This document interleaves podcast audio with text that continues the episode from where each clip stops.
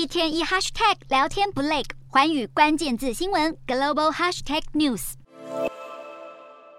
耶诞假期到来，美股在二十三号交投清淡。美国电动车特斯拉收跌超过百分之一点七六，延续第六个交易日颓势。不过能源股表现出色，雪佛龙大涨百分之三点零九。美股三大指数全面收红，道琼上涨一百七十六点四四点，或百分之零点五三，收在三万三千两百零三点九三点。纳斯达克指数上扬二十一点七四点，或百分之零点二一，收在一万零四百九十七点八六点。标普五百指数上涨二十二点四三点，或百分之零点五九，收在三三千八百四十四点八二点。但因为充满经济衰退情绪，标普和纳指写下周线连三黑纪录，道琼表现则相对强劲，周涨幅达到百分之零点九。美国十一月个人消费支出物价指数，也就是 PCE，在二十三号公布，年增百分之五点五，略低于市场预期，较十月稍微降温，证明美国联准会连续升息正在产生预期效果。但也有专家认为，虽然 PCE 增幅趋缓，代表通膨降温，但幅度不足足以让联准会停止升息。而在美国政府方面，美国国会通过价值一点七兆美元的开支法案，在美国总统拜登签署后，将能维持联邦政府运作至二零二三年九月，